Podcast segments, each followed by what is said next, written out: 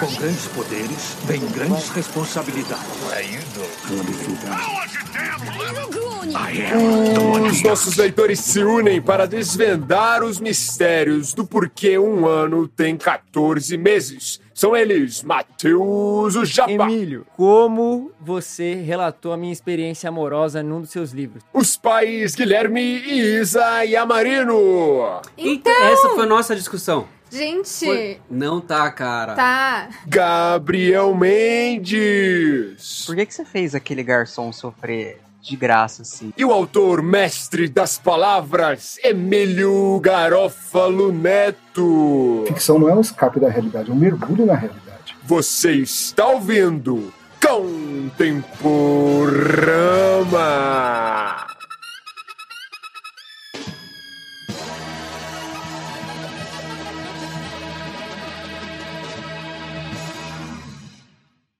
Se você gosta de um ano de histórias e ficção, você certamente irá gostar do Plano Mar do Clube Ictus, onde uma vez por mês livros selecionados de mistério, aventura, romance é enviado diretamente para sua casa, selecionados especialmente para você. Então, entre lá em clubictus.com.br, assine o Plano Mar e receba na sua casa o melhor da ficção.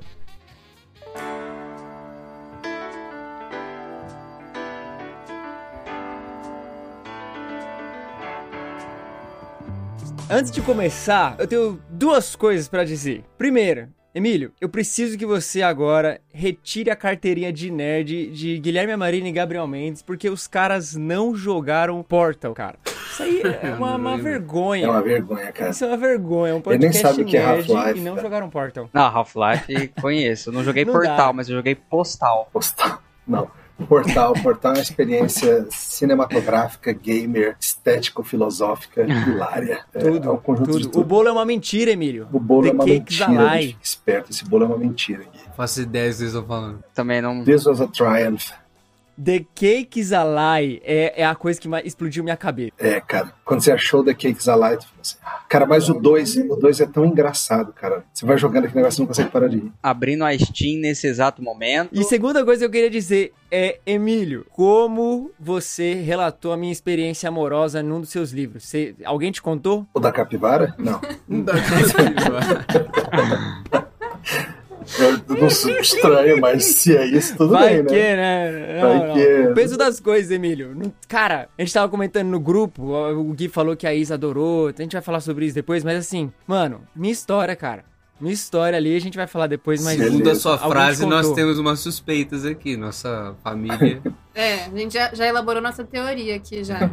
Ah, se- Mas é isso, cara. Estamos com o Emílio aqui, uma honra tê-lo. Hoje, realmente, assim, um convidado sobre o qual a gente vai falar sobre a obra, sobre as coisas que ele tem feito. Geralmente a gente traz convidado pra gente falar sobre o assunto específico, mas aqui é sobre esse projeto que você tem lançado aí, que agora vai vir físico, né, cara? Cara, tem sido aí uma, uma belíssima aventura ao longo de todo o ano, né? A partir de janeiro comecei a publicar um e-book, pelo menos um e-book por mês, sempre com histórias de ficção em gêneros diferentes. A gente pode falar um pouquinho Uhum. sobre isso depois também, mas eu me propus o desafio de lançar pelo menos uma história de ficção por mês ao longo do ano todo, por isso o projeto se chamou Um Ano de Histórias. E inicialmente realmente era só o e-book, o plano era só isso. Só que aí mais gente entrou na jogada, o pessoal da Pilgrim e da Thomas Nelson propuseram uma parceria bacana para lançar tantos audiolivros, dos quais já saíram quatro, não, cinco, saiu aqui aí. essa semana.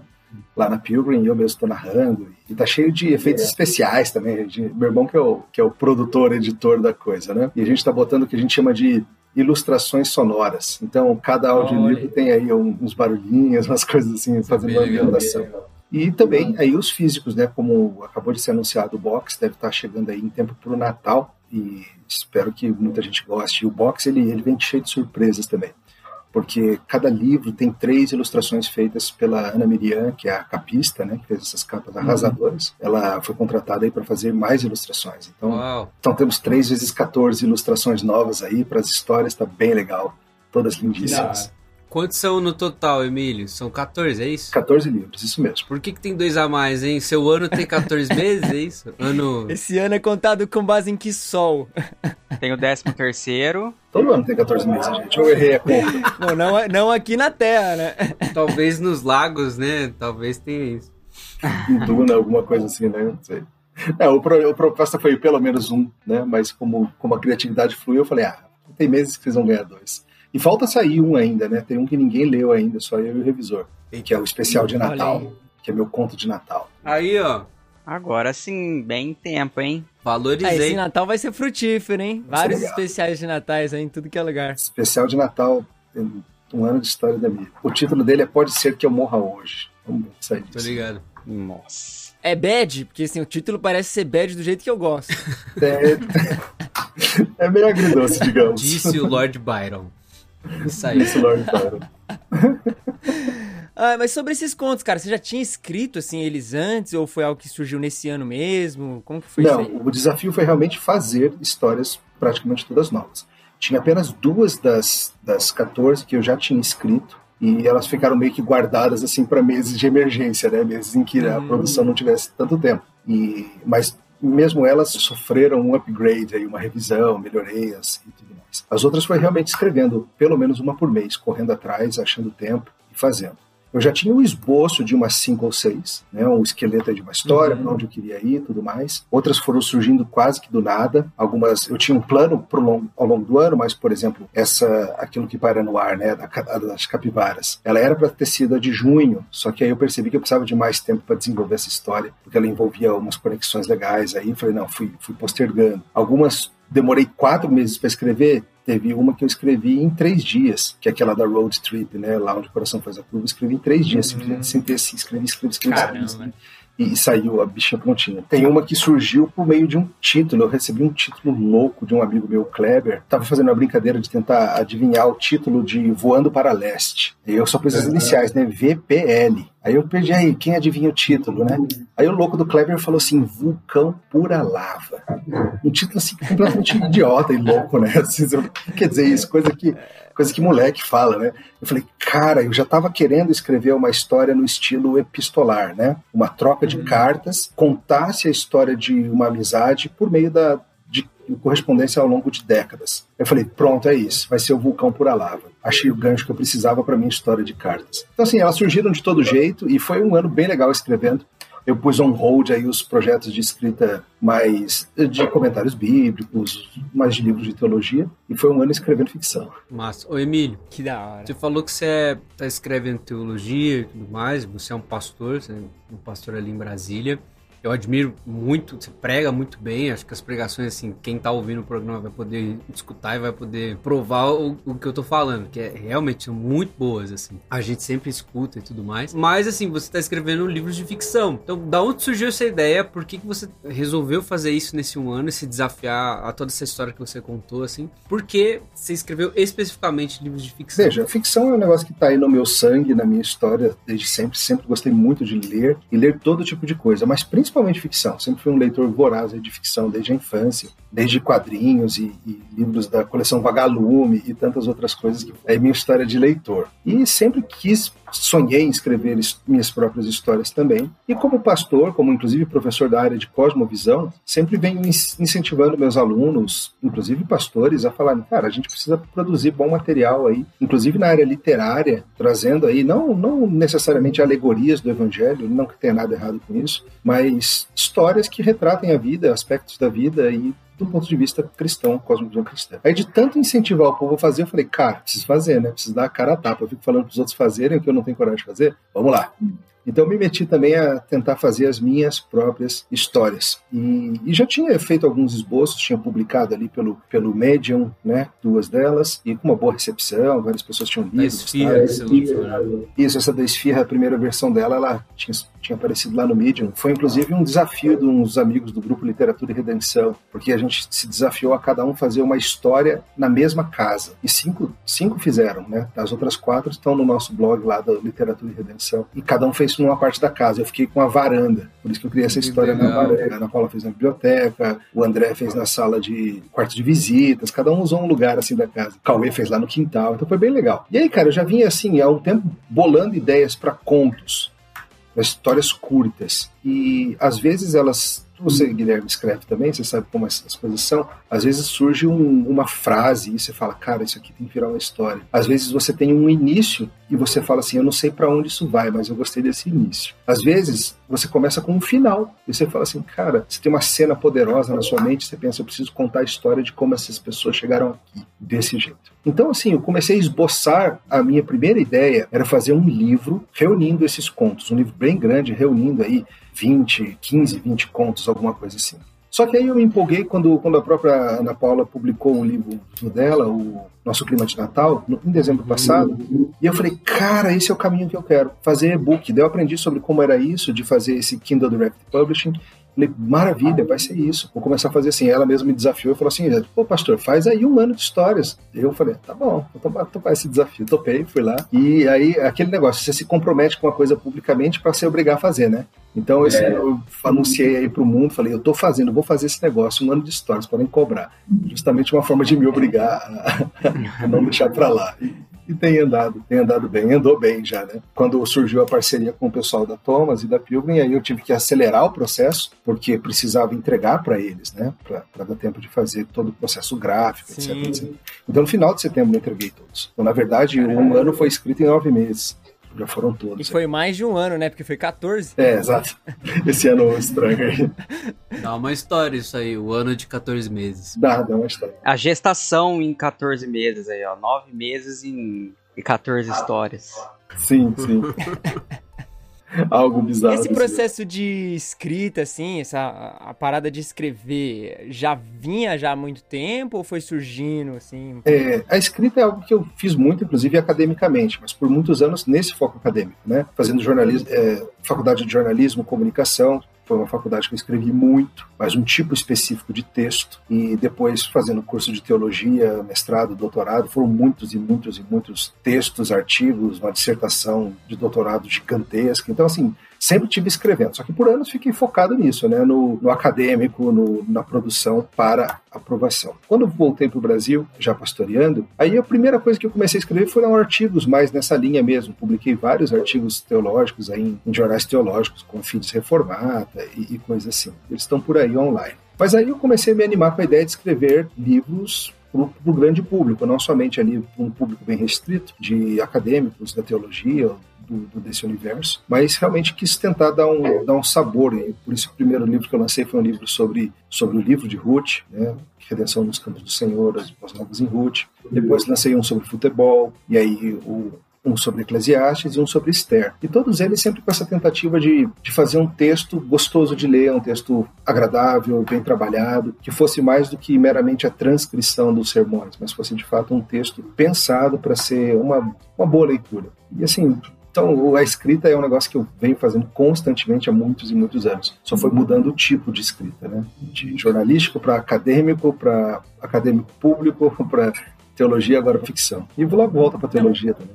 É, que essa habilidade, assim, você lendo os textos é, é algo bem visível, assim, a, a, sua familiaridade com as palavras. É muito legal você estar tá lendo o texto, assim, e, e, por mais que talvez não seja né, um, um, gênero ao qual você vinha trabalhando há muito tempo, é muito gostoso mesmo de ler e você Obrigado. perceber que, tipo, pô, as palavras foram pensadinhas aqui, foi escolhida. É, é muito bacana isso. Assim. E principalmente um negócio que eu acho, assim, como ser escritor, a parada do Brasil, cara. Eu tava lendo o, o terceiro livro, assim, da, da, da, curva lá, e você começou a falar que eles vinham aqui por Mogi, descia pra Bertioga, Bertioga. eu moro em Arujá. Eu falei, mano, eu faço esse trajeto. Tô aí, é nóis.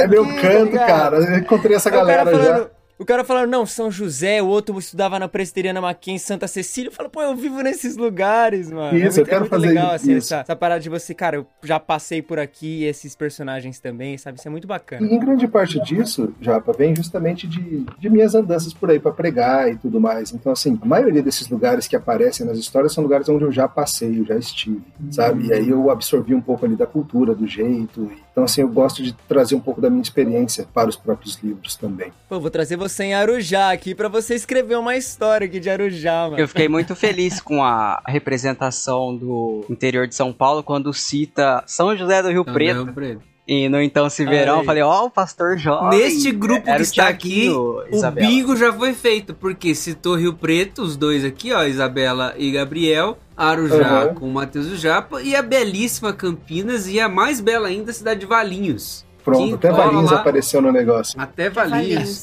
Aeroporto, Era um- aeroporto de Viracopos, Lagoa do Taquaral, a grande Viu? lagoa. do- Quem é de Campinas sabe. É. Eu que não sou de Campinas sei, de tanto Olha que a galera aí. fala. E assim, para mim, essa é uma parte muito divertida, muito gostosa da escrita, que é a pesquisa mesmo. Não somente o que eu já vivi e fui, mas, poxa, se eu vou retratar Campinas, eu preciso dar uma pesquisada em lugares, em coisas assim. Se eu vou botar São José dos Campos, eu preciso mostrar, tá? Tem qual que é o parque? Eu dou uma passeada pelo parque, nem que seja no Google Street Viewer, mas dou uma passeada, vou olhar, tentar ver um pouco do clima. Eu me divirto muito fazendo isso. Então, assim, é um processo, para mim, muito gostoso. Não, não é só trabalho, é realmente hoje, ao longo desse ano, foi a minha principal fonte de lazer. Talvez seja até meio deprimente falar isso. Mas foi muito mais do que ver seriados, filmes ou, ou coisas assim, foi, foi escrever história. Então rola uma pesquisa histórica pesada aí. Esse do Ah, Então Se Verão, no começo, você, tipo assim, você ambienta com um ano, e aí tem o show do Guns e uh, os, os campeonatos de esporte. Todos esses, eu não tive tempo de fazer o fact-checking aqui, mas, tipo, são Agência paradas contemporânea, né? Você só acreditou, né? ah, se ele falou, beleza. que...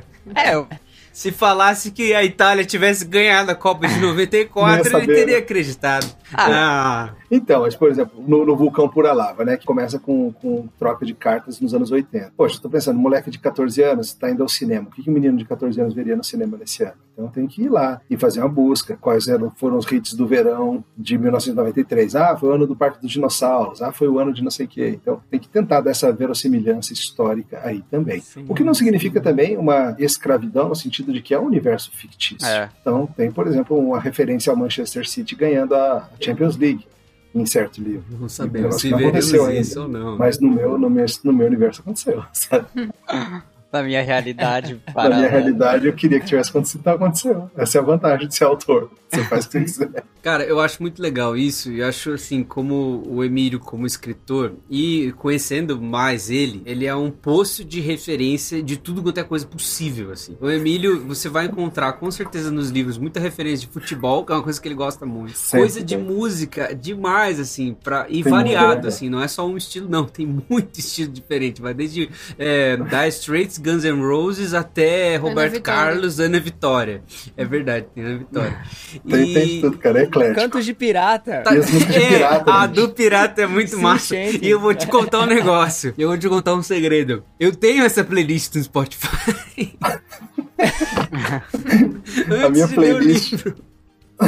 Você já vê, vai na playlist pra pegar o clima do livro. Quando eu tava lendo o livro, eu falei assim: Ah, eu acho que dá pra eu ser esse cara um dia, sabe?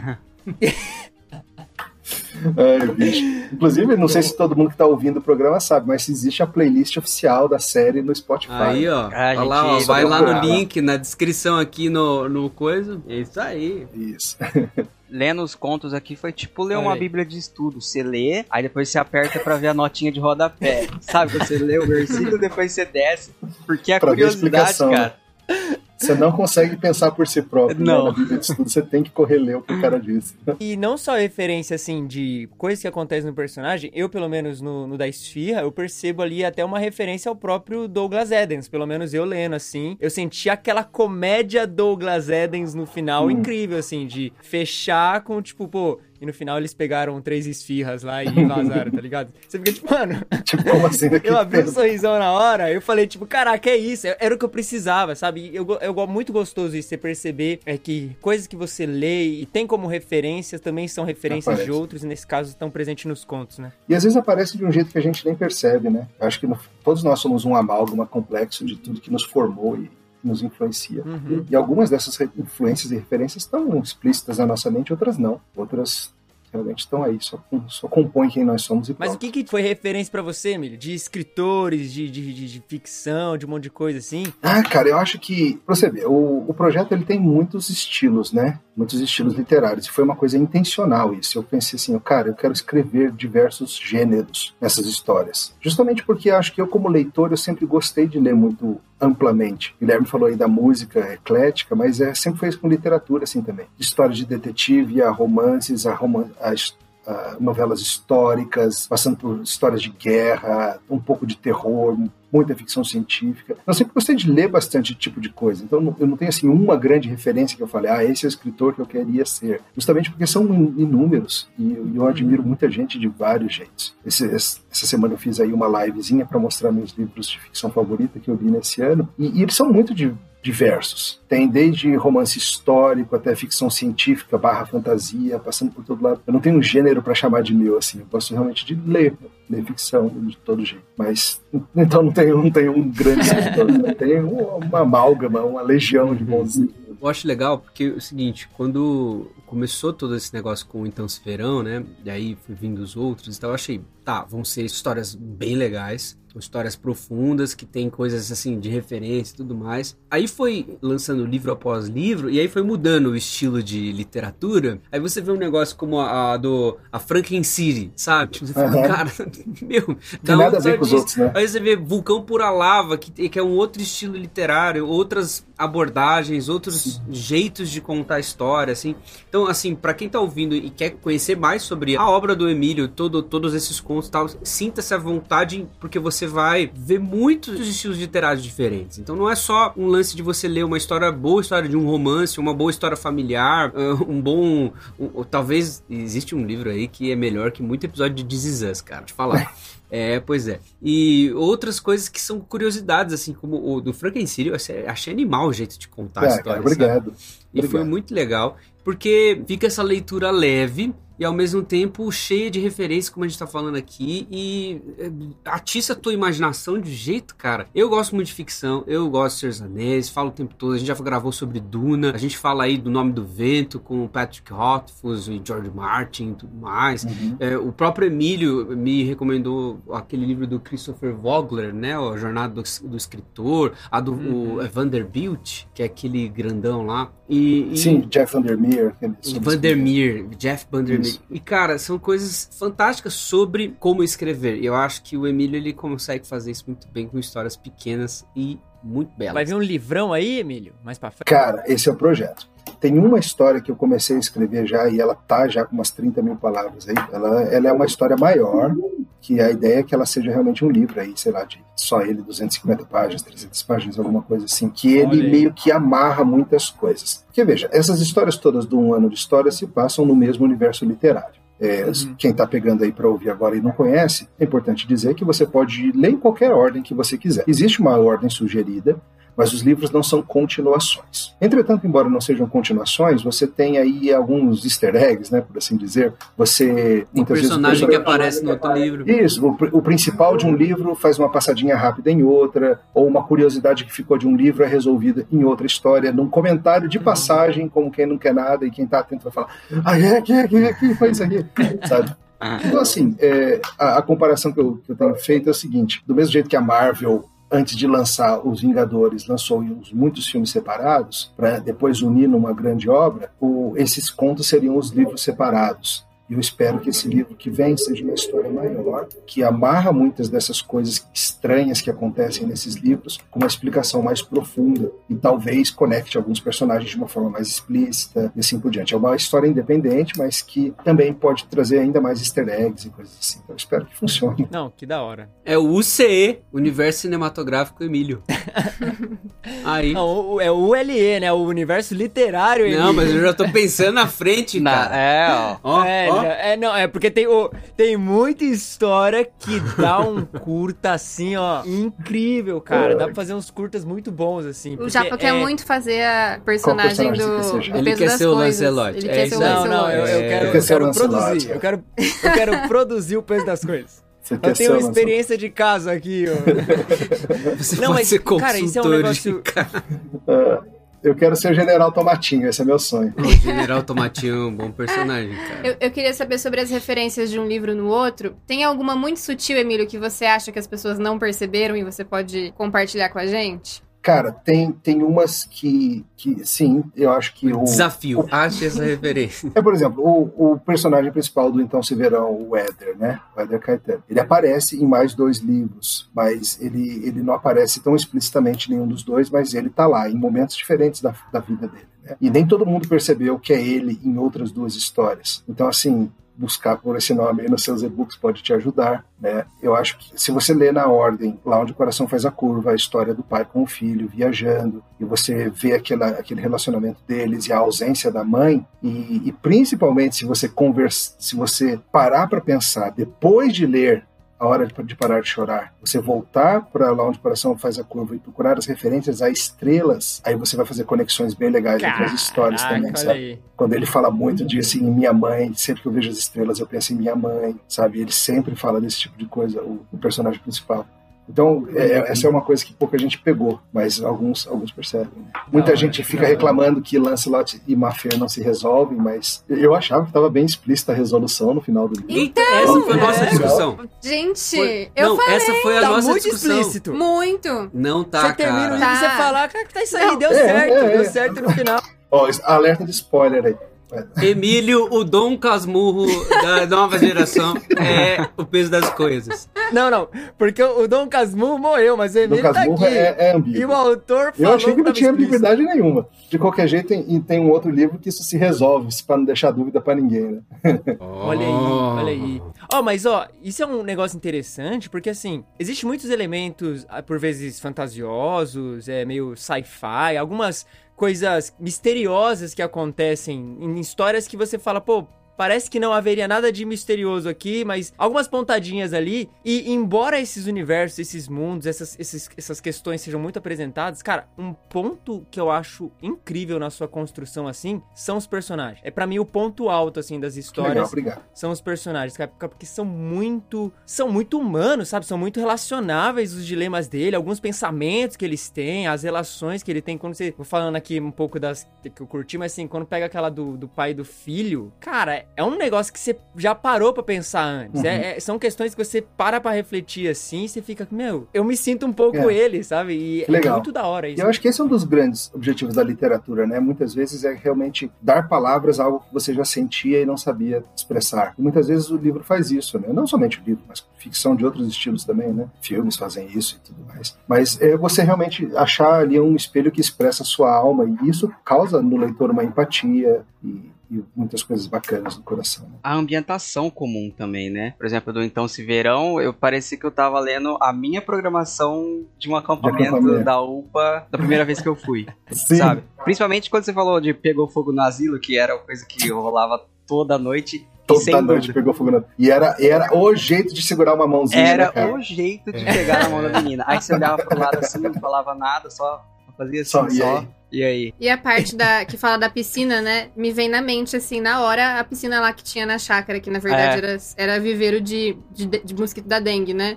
Mas, Só tinha lodo lá, ninguém nunca usou. Mas veio aquela imagem, assim, na cabeça. Porque na minha cabeça se passou naquela chácara que é onde a gente fazia Sim. acampamento a vida inteira, né? E A eu acho que isso foi um negócio engraçado porque os crentes aí do Brasil inteiro descobriram que eles têm as mesmas vivências As de mesmas coisas. É, é tudo E igual. todo mundo fala Nossa. assim, nossa, igualzinho era aqui no Recife, Esse sou eu, é Paulo, no literalmente a minha igreja. E não, todo É, mundo é, É assim, tudo né? igual. Eu acho que esse é o Todo trunfo das histórias do Emílio, porque, na verdade, tudo isso revela que as nossas experiências, elas são muito mais comuns do que elas aparentam ser. Nós somos Isso, muito mais total. parecidos entre nós, assim, mesmo distantes com culturas bem diferentes no, no nosso Brasil, né, de, no norte, no extremo norte do Brasil, no extremo sul do Brasil, nós somos muito mais parecidos do que a gente acha. E temos experiências muito parecidas. Então, aquilo que nos toca, por exemplo, o, lá onde o coração faz a curva, eu, eu- foi o- o- definitivamente o livro que eu mais chorei lendo, Eu de, nossa, de- eu de muito, todos. E eu chorei Muito. escrevendo. Aquela Muito cena bonito. dele sentadinho no banco, cara, aquele diálogo ali. Nossa. Cara, nossa, e, e a ilustração, muito. cara, a Miriam fez uma ilustração desse momento, cara. Em aquarela, é um negócio espetacular, cara. É, e do mesmo jeito que no livro, eu não vou dar um spoiler muito grande, não, tem uma música lá que eles não conseguem ouvir de novo depois, eu não consigo mais. É. Beleza, obrigado. Valeu, nunca mais. Nunca mais vou dar o rei.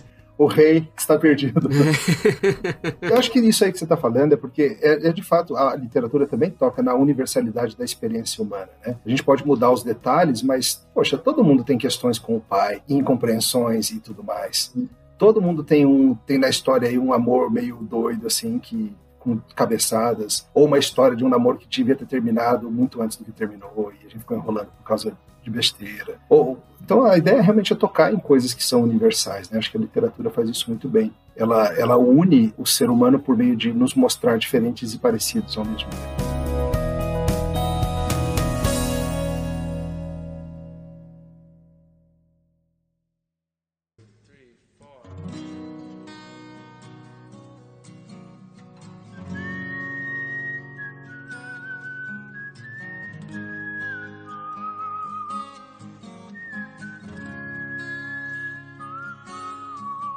Agora, uma pergunta polêmica. Polêmica. Tem muito personagem e muita gente diferente no, no conto. Tem, assim, algumas pessoas já leram algumas histórias que eu escrevi e fizeram perguntas para mim no sentido assim: Ah, você é tal personagem? Ah, tal personagem você colocou a si mesmo ali? Tem alguma coisa de você? Então, vamos lá. Como é que é dada essa medida no, no seu caso, Emílio? Tipo, existem personagens que têm muito ou pouco de você, é. ou então existem é, outros o... personagens que você baseou em pessoas que você conhece, assim, tipo, ah, eu vi um cara ali. Olha, as duas coisas acontecem. Tem gente que é inspirado em pessoas assim que eu conheço. E, e não necessariamente em tudo, mas em uma frase, ou num jeito, ou numa situação que a pessoa viveu. Então tem, tem conversas que acontecem em certos livros que, que são parecidas com conversas que já aconteceram. Outras não, outras são completamente irreais. Mas, por exemplo, Então Se Verão. Cara, eu, Éder Caetano tem exatamente a minha idade e eu fui naquele show do, dos Stones e eu fui do, do, do Guns, é, no ano seguinte fui no dos Stones lá no Pacaembu,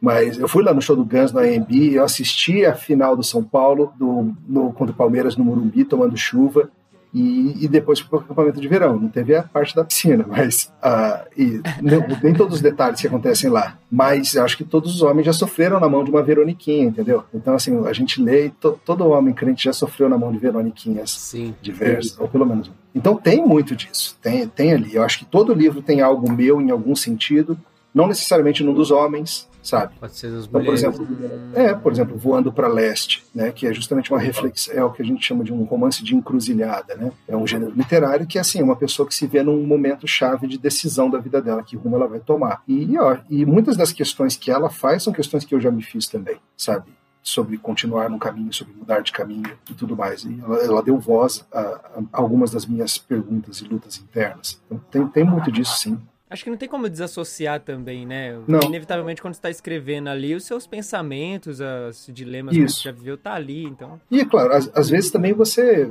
você falseia, digamos. Já teve vez de alguém falar, citar uma frase de um, de um personagem meu, assim, eu nem lembro qual foi agora. E, e assim, olha que coisa linda. Eu falei, cara, está errado, tá?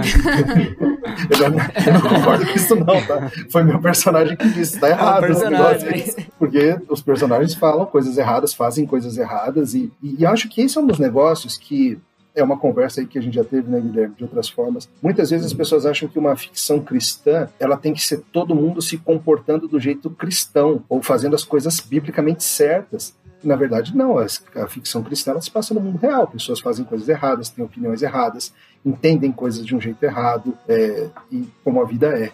A gente tenta ver essas coisas por uma lente bíblica, mas as pessoas dão cabeçada mesmo e fazem bobagem. O fato de ser ficção não é ser idealista também, né? De você imaginar que ninguém, né? Você imagina pessoas ideais e, e que vivem com... Não, cara, é um mundo real, é ficção, é, é, só uma história criada, mas que é baseada aqui no, no que a gente vive, né? Isso, eu acho que isso que é muito louco, assim. Você vê o pessoal indo no aeroporto lá, tomar uma breja, comer um amendoim, trocar ideia, tomar picolé de limão nas praias de Caraguá. Putz, é isso, mano. Alguém falou assim: ah, mas a Mafeira é muito chatinha. Eu falei: eu sei, eu escrevi ela assim. Às vezes ela é chatinha, eu gosto dela, sabe? Mas uh, às vezes ela é meio chatinha. eu gosto de, de como, por exemplo, as coisas são apresentadas dessa forma, porque você. Eu acho que aprofunda o lance da identificação, né? O, o, o Tolkien, quando vai falar sobre ficção, assim, fantasia nesse aspecto, ele vai falar que tem essa coisa do, da, da fantasia que gera uma recuperação de alguns valores. Então eu fantasio demais as coisas, crio, crio uma história, um mundo à parte, um universo como esse universo que é meio real, mas meio fictício também. Que o Emílio veio criando e gera toda essa fantasia, recupera algumas coisas de histórias, memórias e tudo mais. Cara, tem muitos contos desse daí que é, algumas memórias minhas vieram à tona, que estavam guardadas dentro de mim, assim, e eu nem lembrava que elas estavam guardadas, sabe? Porque isso atiça a nossa imaginação nessa forma, recupera coisas e ao mesmo tempo provê, sim, mesmo que por um curto período de tempo, um escape dessa realidade pra gente depois ser consolado das coisas, né? Você ter uma, uma, uma conclusão da história, né? Você acaba o livro e você dá aquele suspiro, ou então você tá chorando, ou então você tá rindo porque foi muito legal, sabe? Isso é legal de uma história. Como a Flannery O'Connor falava, né, que ficção não é um escape da realidade, é um mergulho na realidade.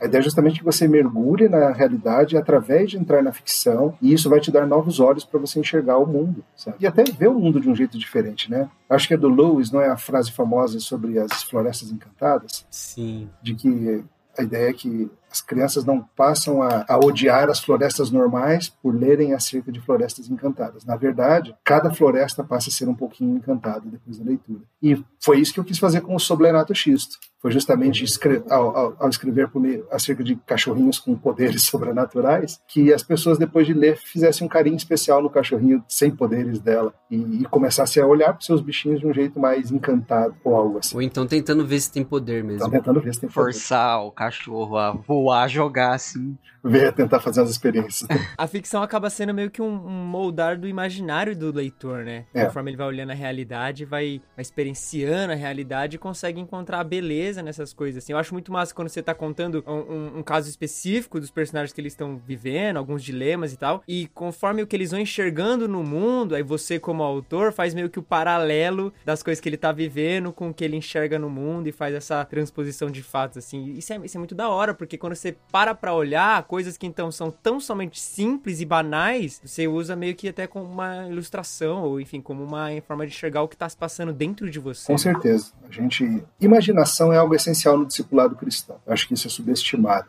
A gente muitas vezes no discipulado cristão a gente enfatiza, alguns enfatizam a transmissão de conhecimento apenas no sentido de você tem que aprender tais e tais fatos e doutrinas, ou a gente vai muito pro lado não, apenas da prática, você tem que imitar tal e tal comportamento. Mas discipulado cristão é acerca de treinar a imaginação, porque lembra a tríade bíblica de fé, amor e esperança. E a esperança está totalmente conectada à imaginação. Então, por exemplo, quando eu, como pastor, estou aconselhando um casal, seja um casal que está com o casamento destroçado, ou um casal que sente que está perdendo seu filho, que era um anjinho adolescente, é, criança, agora virou um monstrinho adolescente. Parte do que eles estão ali lutando é contra a falta de esperança de que essa situação pode ser mudada. E é preciso uma santa imaginação da fé que leva à esperança, de reencondia, recordar-se do que já veio e imaginar como as coisas podem ser diferentes. Que isso muitas vezes é o que leva as pessoas a terem coragem de dar certos passos pela fé, ainda que elas não vejam o resultado. É a esperança imaginativa de que as coisas podem mudar pela obra de Deus. Então, a imaginação é essencial para a vida cristã, até mesmo para a nossa santificação. É,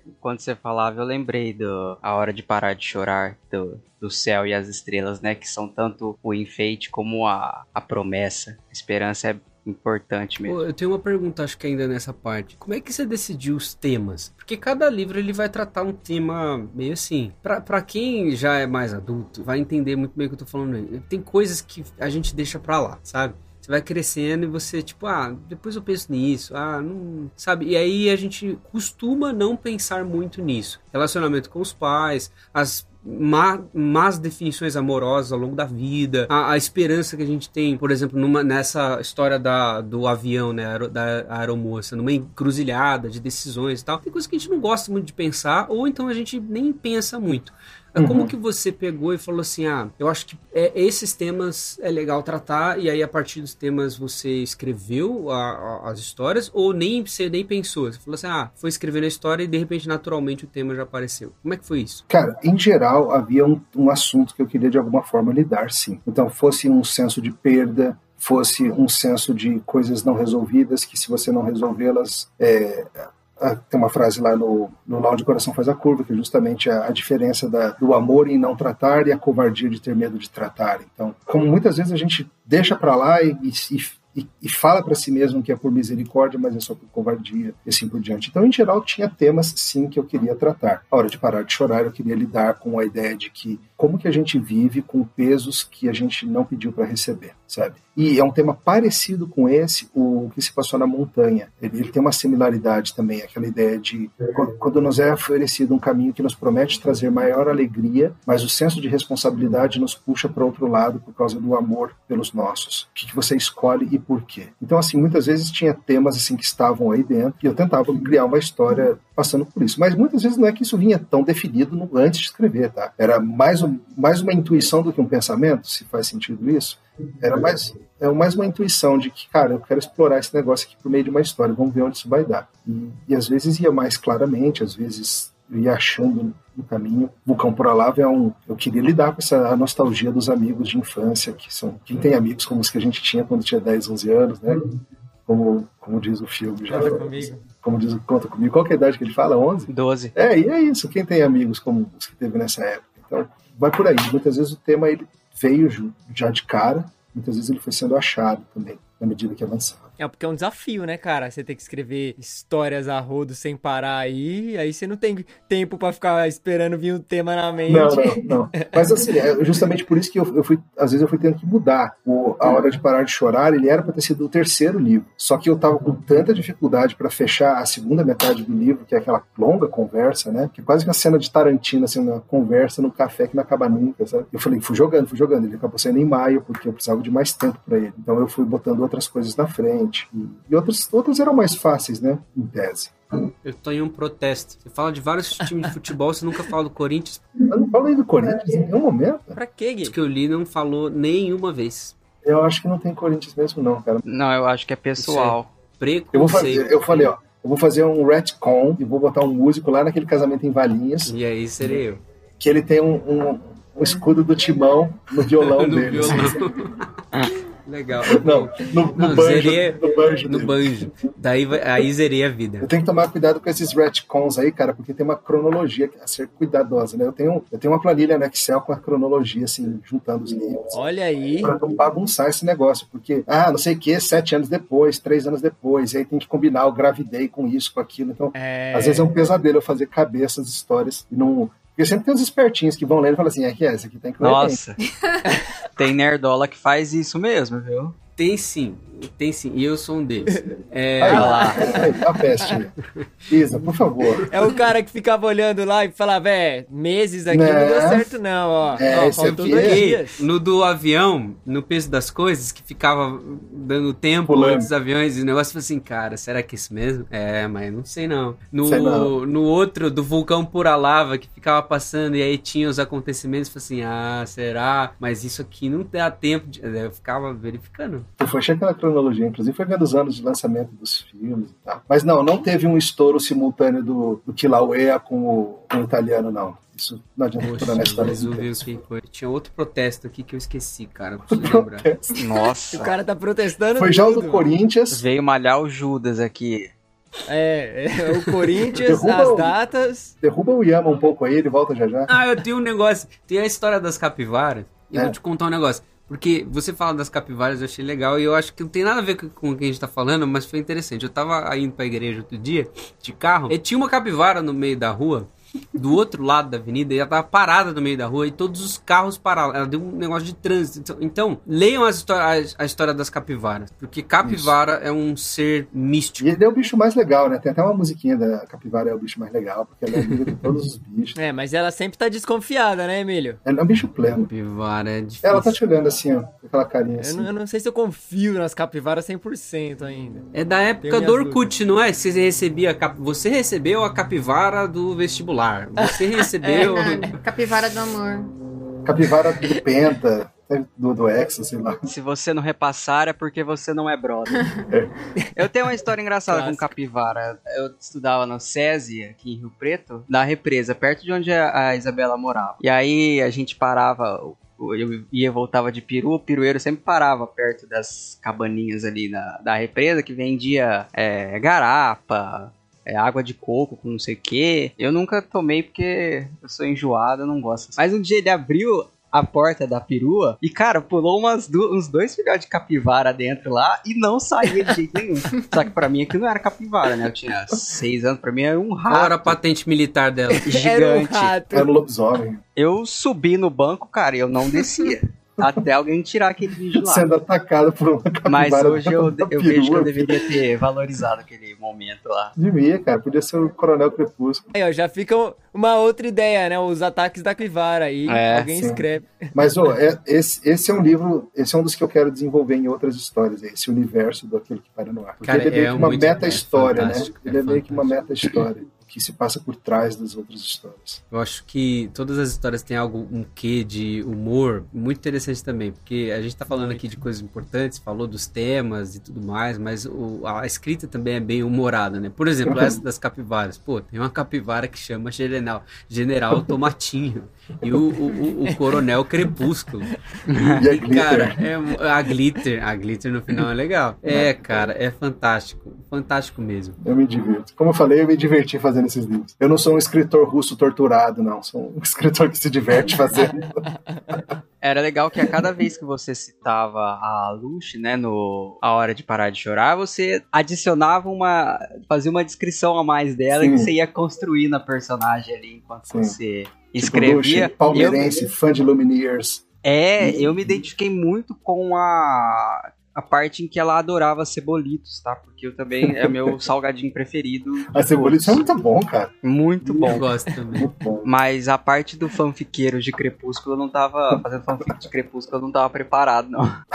Você escrevia fanfic de quê, Gabriel? De Harry Potter. Olha aí. Harry Potter e Revelação. Homem-Aranha. Harry Potter e Tobey Maguire. É. É. Homem-Aranha, é só o Tobey Tobey Maguire é Maguire. melhor Homem-Aranha, cara. Já foi o primeiro ponto do bingo do, do Gabriel aqui. Já foi. É. Cara, eu, eu- outra coisa, da onde surgiu esse negócio de gravidez? A gente, a gente pode falar disso aqui? Pode, pode, pode. Acho que pode. Que negócio maluco é esse?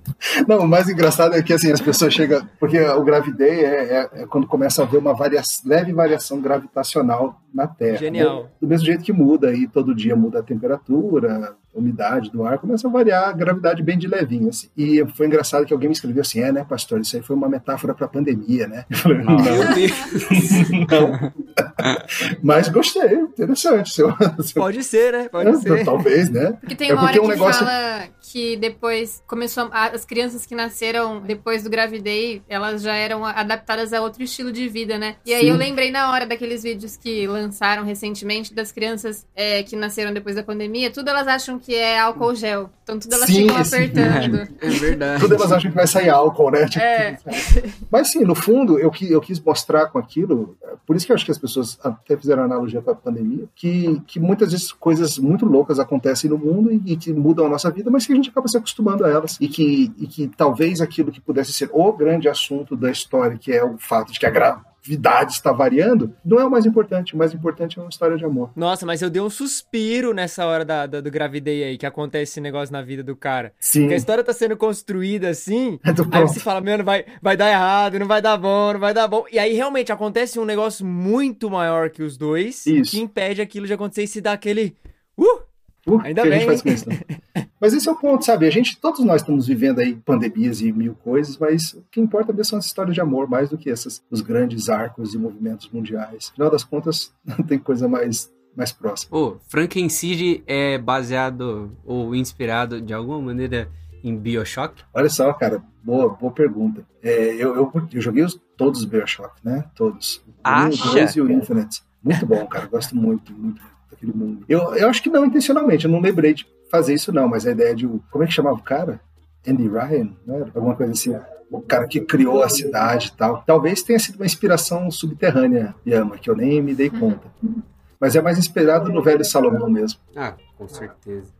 Eu gostei muito do- da ideia do Frankenstein, de tipo a cidade com coisas diferentes, assim. Eu lembrei de Bi- Bioshock. Bioshock é muito bom. Eles deram todos na PlayStation Plus esses dias aí. De Ah, é? grátis. Legal. Yes. Mas eu, eu nunca maltratei as, as irmãzinhas lá, Little Sisters, mesmo pegando menos pontos.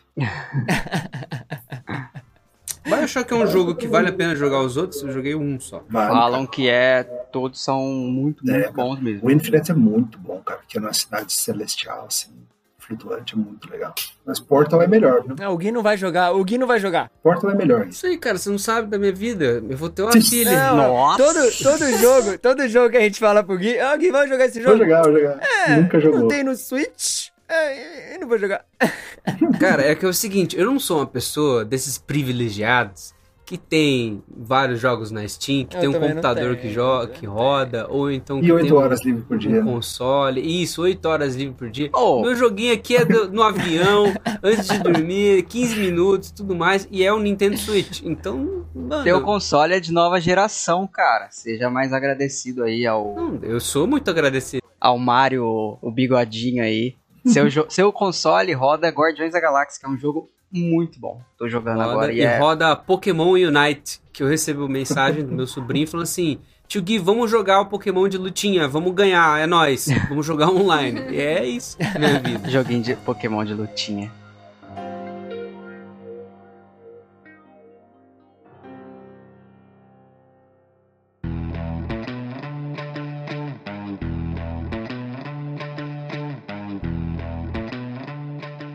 Acho que a ficção ela consegue emular muitas coisas da nossa vida, assim. Na, na semana passada a gente falou sobre jogos, a gente estava falando sobre como que um, um jogo de videogame ele consegue emular uma certa realidade e fazer com que a gente represente um certo papel. E isso tem a ver com o que a gente tá falando da literatura, com o que a gente falou que a pessoa ela se identifica, ela se transforma, ela é consolada, não é esse escape da realidade, essa relação escapista da realidade, mas uma imersão numa nova realidade para ela ter essa experiência, né? Eu- e esses pequenos detalhes para mim são ricos, porque é aquilo que eu falei ah, sobre um, um- um- jeito de você fazer coisas muito simples na, no jogo, como andar de cavalo, ou pescar, ou então plantar e depois escolher, misturar tudo e fazer um prato novo. E aí quando você tá lendo, por exemplo, Voando para Leste, você vê toda a dinâmica da aeromoça, você tá lá onde o, o coração faz a curva, vendo as viagens que aquela família faz, o pai e o filho, vendo os detalhes de, ah, vamos tentar ligar aqui pro nosso, pro irmão e tudo mais. Ou então outros ah, ah, contos como o Vulcão Pura Lava, que vai falando da- das coisas que vão acontecendo e o tempo passando, são coisas simples que ajudam a gente a ter essa. é, é,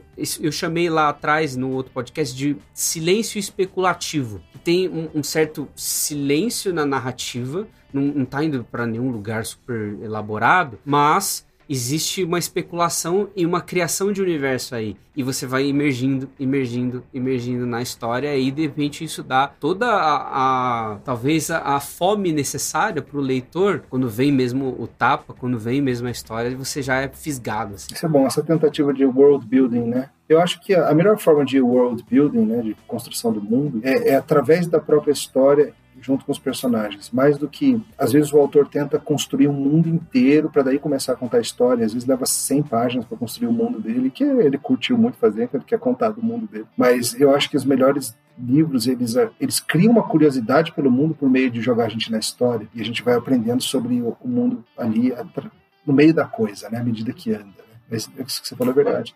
Tem uma, tem uma frase do Anthony Hopkins lá no Westworld. O personagem dele, que é o Ford, ele é tipo diretor, assim, do parque do Westworld. O, Westworld é sobre um parque é, de Velho Oeste. As pessoas vão lá, pagam pra ficar no parque. E os NPCs do parque são ah, robôs com inteligência artificial super ultra realistas, assim. E ah, é como se você tivesse num Red Dead Redemption da vida, como se estivesse jogando um MMORPG, só que de verdade num terreno super amplo e tal. E existem várias narrativas que você, passando por elas, pode escolher se relacionar ou não, pode escolher conversar com o carinha que tá te pedindo dinheiro, ou pode conversar com o, o, o- o xerife da cidade e correr atrás de bandido, ou ir no salão e conversar com as pessoas ali. E aí o Ford, falando sobre narrativas nesse aspecto, ele tá avaliando as novas narrativas do parque, as novas, entre aspas, atrações do parque, ele fala um negócio que eu acho animal. Fala assim, é, o que faz uma boa narrativa e as pessoas se lembrarem da experiência são os detalhes. Você Hum. enriquece essa narrativa de detalhes e tudo mais quando ela lembrar do cheiro, ela lembrar da cor da, daquela roupa, quando ela lembrar daquele, daquela trilha, daquele caminho, daquela ambientação, ela vai se lembrar da história, ela vai se lembrar da experiência. Agora, se você não dá a atenção devida aos detalhes, acho que é por isso que eu gosto muito de Tolkien, né? Porque o Tolkien é super exagerado nos detalhes, ele É. ambienta muito Super. bem as coisas. E aí você a- a- se apega àquilo, sabe? E eu gosto muito de Westworld e acho que essa pontezinha que eu acabei de fazer tem a ver com o, o, o que a gente está falando agora sobre todos esses livros, né, do ano de histórias. Eu acho que sim, cara. Eu, eu lembro, por exemplo, aqui, o Esfiras de Outro Mundo, né? Cada um de nós do grupo ficou responsável por um cômodo e uma década. Então, eu especificamente tinha que contar uma história que se passava nos anos 90, na varanda. Então, como que foi o jeito de eu, de eu juntar isso aí? Eu, ah, fiz a, a personagem, ela ser alguém que gostava de automobilismo e falar da morte do Senna como algo recente. E esse detalhe é um negócio meio de passagem, deixa claro, a gente está aí no início do meio dos anos 90. Então é algo assim que, que traz essa amarração de detalhe no tempo e no espaço, no, no, no mundo real, não somente um mundo assim de estereótipos, mas algo de mais detalhado. Assim. Emílio, você realmente conhece aviões nesse nível ou você pesquisava muito, assim? Porque, cara, do nada você mete ah, um Boeing 737, eu sei a diferença do 737 pro, pro, pro 742, sei lá. Cara, eu, eu gosto muito de avião, eu não sou, eu não sou um spotter, não, desses que, assim, de longe, no escuro, fazendo assim. O cara, pelas luzinhas, ele sabe qual avião que é. Ah, esse daqui é da Embraer e tudo mais. Eu gosto bastante de aviação, leio revistas de aviação, eu assino Flight Radar, então às vezes eu fico lá vendo os aviões passando, assim. Sempre que tá passando em cima da minha casa, eu olho, assim, com o celular para ver o que é, com augmented reality, ele me mostra. Né? Sabe? Então eu curto, eu curto a aviação. então, no fundo é isso, né? Algumas das nossas obsessões acabam aparecendo na história, nos livros, né? Seja a aviação, seja o futebol, seja as músicas. A gente acaba se entregando como autor, né? Eu acho que pessoas acabam conhecendo mais do autor do que a gente mesmo imagina. Não, e outra, esses detalhes que o Gui falou, que realmente acho que torna esses personagens tão humanos, assim, tão relacionáveis, assim, porque é igual o Gabi citou do Cebolitos, né, fanfic de Crepúsculo, ou vários outros, outros minis detalhes, coisinhas mencionadas, assim, mas que fazem você realmente olhar para esses personagens e falar, caramba, isso aqui parece tal pessoa, ou isso aqui me parece comigo, ou isso aqui lembra aquele outro aspecto. São pontinhas, coisinhas que no nosso dia a dia a gente não percebe que é isso que, no, que faz ser a gente, sabe? Que, que é isso que, que nos, nos fazem memoráveis para outras pessoas. Uhum. Então eu acho muito da hora quando você tá lendo e você vai construindo realmente essa pessoa assim. E por ela gostar de um negócio muito específico, você meio que já entende a parada dela. Você fala, ah, eu já sei que tipo de gente é isso aqui. Conheço alguém eu exatamente não sei, eu não assim. seria Eu não seria amiga dessa pessoa aqui, definitivamente, sei lá. Aquela julgada. É isso que você tá fazendo. É, você julga pra caramba. Só, só rotulando a galera. Então, eu fiquei meio assim quando falou que ela gostava de skunk. Falei, putz, skunk. Mas na hora que falou dos cebolitos, eu, não, da hora, da hora. Não, e às vezes eu acho que pode pôr uns negócios assim meio incongruentes também. Tipo, às vezes quem gosta de skunk não gosta de The Lumineers. Não é possível que a mesma pessoa goste. mas na vida real as pessoas gostam. É, é verdade. É, tipo, a, a minha pessoa que é fã é um... de Skyrim e Harry Potter ao mesmo tempo, e depois Tobey Maguire. Eu senti uma crítica aí. É, é sempre assim, eu já tô acostumado. Uma mágoa antiga veio à tona agora. Ô, pastor, eu acho que você ia trocar uma ideia da hora com meu pai sobre aviação. Uma vez legal. ele, falando em jogo ainda, ele comprou o primeiro computador que eu tive, aí ele passou um tempão configurando lá e falou assim: o pai vai instalar um joguinho pra você aí. Aí ele me deu um controle gigantesco. Um e eu falei, nossa, o jogo vai ser o, o bicho, né? Top de geração. Era um simulador de aviação. Aí eu fiquei lá assim, por meia hora. E ele, tá gostando? Tá gostando? Bem da hora, pai. E aí, como que eu decolo agora? Era aí, um simulador de aviação. Era um negocinho quadrado que fazia assim. Subir o flag, não sei o que. Aí é, beleza, decolou. Agora uma hora e meia de voo até é. o galeão. Fica lá. E é isso que é mas, é massa. Mas esses jogos aí tem uma galera que pira nisso aí. Esse é. jogo de caminhão, tem uma galera que fica fazendo entrega de caminhão real, tempo, de verdade. Ah, você fica quatro horas dirigindo no negócio, vai. é, você vai fazer a, a, a, a, Lá onde o coração faz a curva, você vai fazer todo o negócio no, nego, no, no trip, jogo é. de, de caminhão. Eu devia lançar, né? Um Google Maps com a road trip do. Isso é ouro. Tem que fazer um GeoGuessr. Ó, ó lá, olha a ideia. GeoGuessr com, com todos os locais um citados nas histórias e uma road trip, assim, um, um pontos no Google para você fazer a, a road trip. E parar. Porque esses lugares existem, o Lavandário existe, vários daqueles lugares existem, alguns, alguns não, alguns são nomes genéricos que eu inventei, mas, mas dá para pegar e fazer toda a road trip ali do, tranquilamente. Incluir a maravilhosa Lagoa do Taquaral de Campinas. Você sabia que lá tem uma réplica da caravela do Pedro Álvares Cabral? Não sabia. Tem uma réplica da caravela. E eu conheço quem construiu aquela caravela. Conhecia. A réplica. A caravela não, a réplica. Mas é uma caravela, é uma réplica em tamanho real. pô. Caravela não, não vem exaltando esse, esse lago aí que ninguém Mas, conhece. infelizmente, a Lagoa do Taquaral não é um ponto de acesso para Hipópolis. Sinto muito. É, isso é uma. Mas quem sabe venha a ser um dia. Talvez 2040, por aí. Olha aí. Talvez, dependendo do que acontecer em Brasília, né? Pois é. Paraná. Algum dos lagos vai precisar deixar de existir.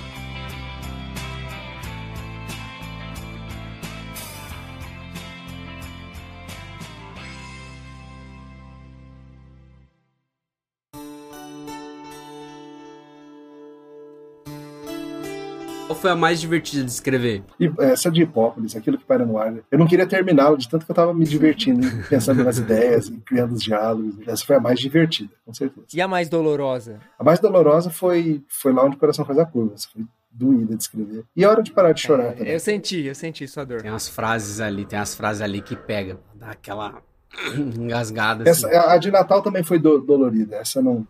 Eita. Não leu, mas acabou de vazar aqui no Twitter o PDF. Já tem o PDF aí. Aí galera, link na descrição. Link na descrição. O PDF legal aqui na minha mão, um real. Deus me. Posso dar a sinopse. ah, Já saiu lá na, na página da divulgação da PUB, já tem a sinopse. Vou falar um pouquinho pra vocês aqui como é. então fala aí Opa. essa nova história. Então, esse negócio é o seguinte, ela é um pouquinho ficção científica, porque a medicina desenvolve uma técnica chamada músico-embriolização, que é a capacidade de você inserir uma, uma playlist selecionada no embrião, de forma que você influencia o temperamento e os gostos dele, Aí bem. da criança. Eu ia colocar Beatles Aí bem o quê? Aí vem o quê? Aí vem o quê? E aí a gente acompanha a história de um casal que está que tá decidindo a playlist que eles vão músico embriolizar no filho deles que está na barriga de mamãe. Caraca. E, e aí eles estão conversando sobre isso. Ele tem as que ele quer pôr, tem, aí tem as brigas, né? Quem, quem entra, entra, ah, pode. Digamos assim, ah, 10 a gente decide juntos, você tem suas 5 que não posso rejeitar, você, eu tenho a minha 5. O cara que meter um Ramones, tem, tem de tudo, assim, sabe? Só que aí, claro, essa coisa vai começar a dar uma guinada trágica aí, porque a, a coisa não vai. é, ela, ela tem objetivos que ele não imagina, e ele também. E tudo isso na época de Natal, então nascimento, Natal, música, expectativas, esperança, tudo isso vai andar junto. Caraca. Isso é legal. Você ia querer colocar McFly. Ia Ia ter que ser na- nesse esquema, Isa, que você tem direito a cinco que ele não pode negar. Vetar. É, não pode. Aí 10 vocês escolhem juntos e cinco cada um assim, sem direito a veto. A gente pode fazer esse esquema na playlist do parto, né? Pode utilizar essa premissa. ser. Pode. E se ele quiser o hino do Corinthians? Imagina, salve o Corinthians. uma da- Melhor não, É, melhor você- não fazer. A, a ideia é essa, que daí, por exemplo, se você bota o hino do Corinthians, na própria composição do DNA do bichinho, ele inevitavelmente vai ser corintiano. Então, É. Essa é a ideia. É. E, é claro, começa a surgir curadorias de playlist, se você quer um filho mais inclinado academicamente, um filho mais sensível artisticamente. Estudos de playlist. Como. Isso, isso meio que já Caraca, tem, ô, isso aí- inclusive. Ah, escutam tal tipo de música, o filho fica mais. Já existe isso. Sim. É? Não Já, no, já no, não isso aí, no- ô, mas isso aí ventre, seria muito depois. Asimov, hein, mano, a, premissa, hein? É. Muito Asimov, tipo, de você começar a controlar a, a- a personalidade do seu filho, o gosto dele Isso, já no isso. É embrião. uma mistura, né? Exato. O Asimov com o Admirável Mundo Novo do Huxley, cara. É Sim. É, o que, que você bota o neném pra ouvir, o que você se alimenta. Caramba, que da hora, cara. Olha aí. Tá Nesse mês aí. ainda, hein? Nesse mês ainda aí de dezembro. É, dezembro. Daqui a pouco tá aí. Gostei muito. Olha aí. Teve, teve contos que você escreveu e você desistiu e não foi pro. pro Tem pro- vários. Aí, Tem vários. Tem sete ou oito Ano que vem tá começados aí, e não terminados. Vem pra uma segunda Mais temporada. Segundo ano de história, né? Segundo ano de histórias. Cara, tem um de terror que eu comecei a escrever, mas não consegui desenvolver. Louco. tá Ah, não. guardado. Termina. Tem, tem, mas eu, eu comecei a ficar com muito medo, sabe? Ah! Falei, esse negócio tá muito estranho, sabe? Cara, eu quis escrever, tem uma que eu comecei a escrever, só vou terminar, no ramo de, no gênero, desse autor, o Jeff Vandermeer, que o pessoal chama de weird fiction. Autores como China Melville e outros assim, que eu, e tem uma que é bem, bem esquisitona assim também. Então tem, tem mais algumas aí também que tem só assim uma linha, uma, uma ideia rápida. Tem, tenho várias curtinhas, eu reuni algumas curtinhas nesse Sem Nem Se Despedir, né? Não sei se algum de vocês chegou a pegá-lo. É o último que rolou. Ele, eles são cinco histórias bem curtinhas que juntando dá o tamanho dessa. Então, a Sem Se Despedir, a Samba de Pança. Samba de Pança é inspirado numa história real, que felizmente não foi pra frente, mas tem muita coisa aí sendo começada. Eu acho que tem que guardar pra daqui 50 anos as histórias nunca contadas de. Os contos inacabados. É, os contos inacabados de. Cara, esse negócio de gêneros diferentes, eu queria comentar sobre um que eu, eu, eu comecei a ler e aí eu falei, ah, não sei se vai ser tão legal. Desculpa aí, Emílio, falar isso, mas. falei, ah, mas é um, só uma história de cartas entre um, um dois moleques, sabe? Tipo, o que vai acontecer? E aí a coisa vai se desenvolvendo. E você vai. A gente comentou isso um pouco no episódio de Cowboy Bebop. Que Cowboy Bebop tem um negócio que você começa o ponto da história, só que a história já aconteceu. Então já rolou várias coisas e você tá ali uh, tentando pegar algo no ar com o que acontece. E com esses, esses dois meninos conversando, é a mesma coisa. Eu senti assim, ó, peraí, tem, tem várias coisas acontecendo na vida deles que eles estão contando sobre coisas que já aconteceram, que irão, irão acontecer, ou planos, e aí você vai, é, com poucas informações, montando esse quebra-cabeça, cara. E é fantástico. No começo eu dei uma estranhada, porque falei, ah, não é o tipo de conto e tudo mais mais é, comum, mais é, é, trivial de se escrever. É difícil você ver isso. É, acho que eu li acho que um ou dois livros que são desse jeito na minha vida inteira. E aí você vai se envolvendo assim com a cara. Você fala assim, nossa, mas espera aí, passou todo esse tempo entre essa carta e aquela lá, mas o que aconteceu? E aí você fica tentando caçar as informações no meio das palavras, no meio do. Pô, é muito assim, tem as coisas que eles dizem, mas também tem as coisas que eles não dizem, sabe? Então fica tudo na construção aí da história. Não, e acho que até esse negócio de dizer e não dizer é, é um é recurso muito utilizado, assim, pelo Emílio, até em questões de trechos de livro que você passa o tempo e tem coisas que aconteceram ali que não são ditas especificamente, não são narradas, não são contadas, mas que você vai pegando lampejos, você vai pegando um pouquinho dessas coisas, assim. Eu, eu particularmente, a minha história favorita é, é ela tem um gênero narrativo que eu não gosto. Contar em primeira pessoa, assim, é um negócio que eu não, eu não sou muito fã. Mas, cara, ali onde faz a curva ali, é, é pega muito, pega muito. Eu, eu adorei, assim, foi, ficou muito bom. Eu tive esse mesmo preconceitinho, assim, de, ah, caramba, tava, tava tão legal vindo aqui, né, terceira pessoa, aí vem um, um primeira que eu falei, pô, mas, cara, mandou muito bem. E acho que isso é bom porque varia até no, no que você consegue fazer e em Sim. como as histórias vão se desenvolver, né? Porque você contar em primeira pessoa ou contar em estilos de cartas acaba estabelecendo limitações ali e você, é um, é um desafio pro escritor, mas que acaba gerando dinâmicas narrativas e você tem que utilizar de recursos narrativos diferentes e que faz com que você, como leitor, vai. Caramba, mano, olha que genial essa estratégia que ele usou aqui para melhor conduzir a história nesse formato. Então, tipo, é muito da hora quando você vai percebendo. Ou entrevista, né? É, sim. Então você vai percebendo essa dinâmica entre os contos, assim, é muito legal quando vai mudando as, as formas. Tem umas soluções bem legais mesmo, o lance de ser... Eu, eu particularmente gosto de primeira pessoa, também, eu gosto. Mas tem, parece que tem mais limitação né, do que terceira pessoa, porque o narrador não sabe o que se passa na cabeça de outro personagem. E quando é terceira pessoa, ele sabe, pode narrar uhum. detalhes da vida de outra pessoa que você em primeira pessoa não poderia dizer, né, a menos que você conhecesse a pessoa ou a mente dela. Mas é legal ver essas soluções, tipo, você tá focado em um personagem, falando sobre um personagem e tendo que desenvolver toda a história ali e o ambiente a partir de um único personagem. Isso eu, eu gosto de primeira pessoa por conta disso. Tem algum gênero que você mais que você gostou mais assim? Se fosse, ah, essa é a minha praia. Cara, eu é engraçado você ver. Eu, como eu disse, o Aquilo que Para no Ar é o que eu mais gostei de escrever. Mas eu não acho que eu seja um autor de fantasia, primariamente. Embora esse seja o livro de fantasia da, da história, né? E, então, assim, o que eu gostei mais de escrever não é o que eu me vejo exatamente como um, um, autor criativo demais no mundo de fantasia e tal. E eu acho que eu me dou melhor nessas histórias mais cotidianas com um que, um toque meio fora do mundo normal, sabe? Seja um cachorro mágico, seja um negócio assim. Eu acho que eu me dou melhor, não sei.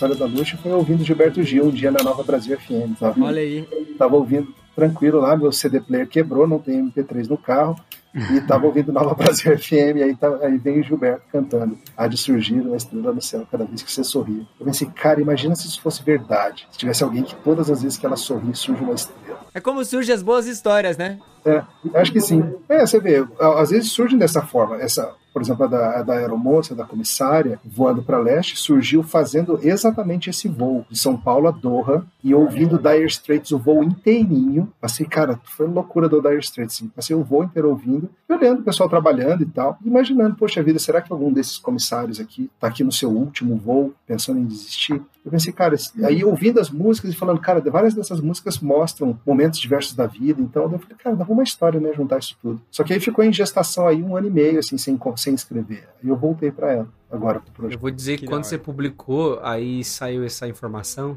de que tinha muito Dire Straits, eu peguei a This Is Dire Straits, baixei no meu celular, a gente tava indo viajar para tocar, aí eu peguei, baixei no Kindle também, e aí fiz exatamente isso, fui lendo e ouvindo Dire Straits. Inclusive eu te mandei uma mensagem depois que eu pousei, ó. É... Experiência completa, tipo um, um IMAX, assim. É, pois é, o IMAX. uma leitura em IMAX. o cara sentiu o cheiro, ouviu tudo. É. Esse é o fã. Você tem um fã, hein, Emílio? O cara pegou uma passagem de avião pra ler a parada. Só pra ler, velho. Se tem um cara que não sai do avião, é esse, velho. O cara marcou um show do Sola pra ele viajar e só, só ler. Um Olha. É, muitos, muitos das histórias do Emílio eu li no avião, porque elas são histórias mais curtas de ler, né? Em meia hora, 40 minutos você consegue ler. Aí, como a gente voa muito no final de semana, cara, era meu, meu tempo. É o tempo de, de um voo mesmo, né? Muito, muito bom, muito bom. Boa pra nós. Emílio, a gente vai despedir dos ouvintes, do querido ouvinte que ainda não leu nada, tá conhecendo agora, meu Deus, eu gosto tanto do Emílio, mas eu não tinha lido ainda. Então, pode fazer seu spot, pode fazer seu jabá, Fala aí de, de onde a pessoa pode encontrar e, enfim, sobre esse box que tá saindo físico aí dos 12, dos 12 14 livros. Eu tô falando 14. 12, 12, 12, mas é 14, né? Um ano de histórias com 14 livros. Mas pode falar aí. Beleza. Espero que, que de repente novas pessoas aí topem tentar pegar um dos livros para ler e ver se gosta, né? É engraçado que tem muita gente que gosta dos livros de teologia que eu já escrevi, mas muitos desses olham os livros de história e, e meio que vem quase que como um desvio de foco. Já, já chegou isso em mim, sabe? Tipo assim, ok, pastor, já se divertiu fazendo suas historinhas? Dá para voltar para teologia agora, sabe? Mas eu acho que precisa ficar claro para os meus leitores de teologia que, que esses são livros de teologia também. Tudo que a gente faz é teológico, tudo que a gente faz é diante de Deus, é corandel. Então, a ideia é teologia vivida e tem muitos conceitos teológicos que aparecem na história aí disfarçados seja a ideia da, da, eternidade no coração, que é um conceito muito forte de lá de Eclesiastes, que eu falo bastante dele no Isto é Filtro Solar, ele aparece em vários dos livros. Então tem várias das discussões que, que estão nos meus sermões e meus livros aparecem aqui em forma de história. É uma outra maneira de enxergar a mesma coisa por um outro lado. E quem quiser encontrar, você pode ir lá na Amazon, você acha os e-books. Às vezes as pessoas falam, ah, eu não, queria muito ler o e-book, mas eu não tenho um Kindle. muita gente não sabe, você não precisa ter um Kindle. Se você tem um celular, você tem um Kindle. Basta baixar, baixar o app né, do Kindle e você pode ler em qualquer smartphone ou mesmo no computador. Então tá lá, se você é assinante do Kindle Unlimited, você tem acesso a todos, sem pagar nada mais, já com sua assinatura. E temos os audiolivros saindo aí na, na Pilgrim, já saíram cinco, mas já tem 12 gravados. Estamos aí no processo de pós-produção para terminar os outros. Em breve a gente vai ter todos os livros aí em áudio. E estamos ainda estamos na, nas portas do lançamento da chegada do box. Por enquanto os livros vão ser vendidos apenas assim, em formato de box, todos juntos. Há um plano de mais para frente começar a vender individualmente, mas eu acho que vale a pena. Está com preço promocional aí de lançamento. E sei lá, compra um para impressionar o crush, alguma coisa assim. Ah, de presente de Natal para é, a sua Veroniquinha. A sua Veroniquinha deixar de ser. Reconquista Maria Fernanda com um livrinho do. do... Pois é, olha. Eu, acho, eu acho que é uma boa chance. Mas é isso, então, se você tem curiosidade que você quer conhecer, acesse aí os links no post deste episódio e compre também. E se você já leu muitos dos contos do Emílio e também quer ouvir um pouco a gente falando aqui, ó, fica depois aí dessa trilha sonora que foi escolhida pelo Emílio aí, da playlist do Emílio aí. E aí depois a gente volta aqui para falar de spoilers Após e... os créditos. Meu Deus. Após os créditos. Cena pós-créditos. Cena pós-créditos.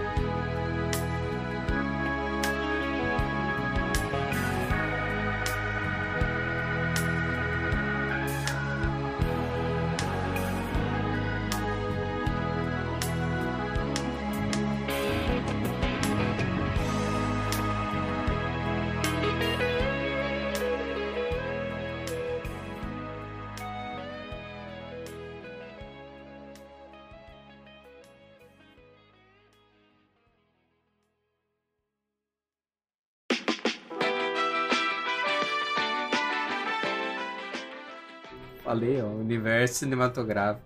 Literário, Gui. Literário. Cinematográfico ainda Por não. enquanto, Você tem que fazer o cinematográfico. O Guilherme falou que vai produzir. Pronto.